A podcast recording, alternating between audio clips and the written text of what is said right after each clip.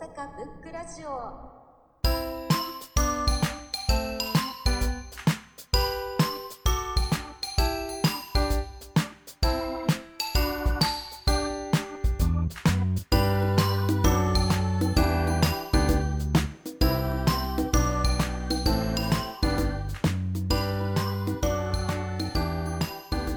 この番組は本が好きな人たちが集まり本から始まるさまざまな思い広がりを記録してつないでいく番組です。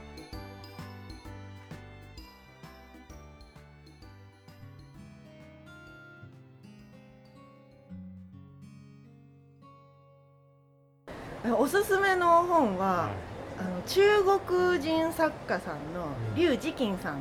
の短編集「円」円はあ日本円の円と書いて円。うん。まどかとも読むあの円ですねでこの劉慈欣さんはあのもっとめちゃくちゃ売れたやつを事前に書いてるんです3体っていうあのご存知の方も多いかもしれません。あのあオバマさんとかもね、読んですごい絶賛された、あの全部で5冊組ぐらいになるんで長いんだけれどもちょっと文学史に残る名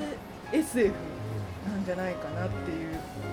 そういう3体を書かれた方の短編たちです3体はすごい壮大なお話地球規模でもう何百年もかけたお話だったんですけどその円を選んだ理由としては自分が最近仕事を辞めたんですね。でその仕事を辞めた時にあのなんか福利厚生費みたいなので回収してたお金を渡しますみたいな返しますっていう時に図書カードで渡されたんですよ。あ図書カードねと思って。けど新刊の本ってあんま買わないしなと思ってなんかけど早くなんか使っちゃいたい気持ちも相まってまあその仕事で西宮北口で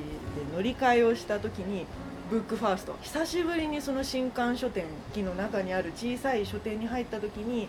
まあなんかどうせ自分が普段読んでるような本とかないだろうなって思ってたらあったんですよ。劉慈欣の最新短編集演ブックファーストさんありがとうみたいな感じで。す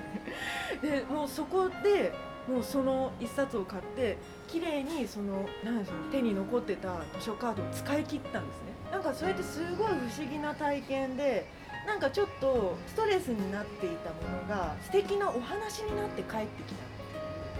その中国のおそらく歴史に残る作家さんの多分あの希代の短編集がなんかファッとなんか自分の手の中にあの降ってきたような感覚で、まあ、内容もさることながらおそらくあの円でサクッと短編で劉慈欣さんの作風を感じ取ってもらって気に入った方はすぐ3体に向かってロングランしてもらえるんですけどなんか個人的にはそういう個人のなんかあの不思議ないきさつっていうのも相まっておすすめするとするなら今回は劉慈欣さんの短編集「円」をおすすめしたいと思います。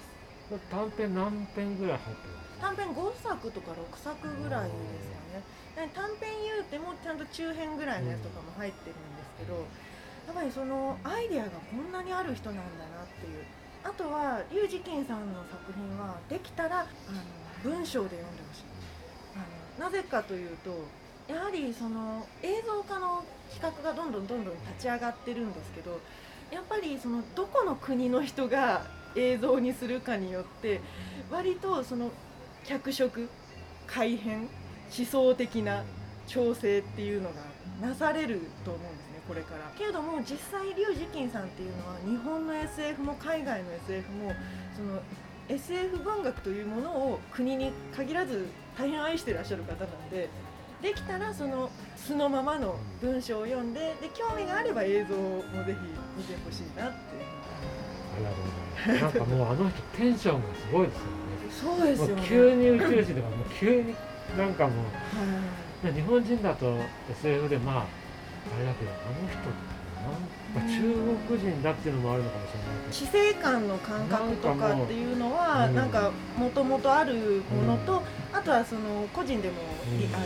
工学系のお仕事をされていらっしゃるっていうことだったんでいろいろあるんでしょうけど個人的にはあの3体は2部が好きです。あの3体は5冊組なんですけど1部2部3部と分かれていてほとんどの人が一部で挫折するぜひ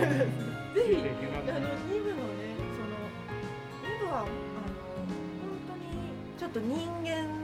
に対する愛だとかそういうものを SF 的にどう表現するのかっていうところに至ってる気がします。言ったら人の愛が地球を救うっていうのをあの字で言ったなっていうのが あのギャギャグになるはずがって健龍さん好きで読あんでて、あはい健龍さんあの折りたたみ北京の。健龍さんもいいですね。あの健龍さんはもうちょっと、うん。そのアメリカ人中華系のアメリカ人としての自負やその自我っていうのがまた別途ありそうですけどけど分かります？あの健龍さんの折りたたみ北京や紙の動物園、本当に素晴らしい短編で、星新一さんともまたちょっと違うんですようんね。まあちょっとあのエモーショナルなね。切なさみたいなね。そうなんです、あの最近 NHK のね、あの星新一さんの連続映像化企画、あの NHK オンデマンドに入って見たんですけどやっぱ星新一さんってめっちゃクールなんですよね。ドライでマッシュでクールっていう、あのそれをなんかそのショートスパンでうん。パシコンパシコンって打ってくる感じなんですけどの健龍さんも劉慈欣さんも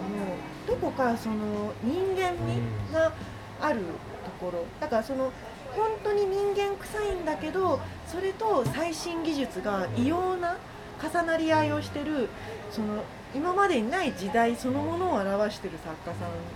たちのような気がしますね。ご視聴ありがとうございました次回をお楽しみに大阪ブックラジオ。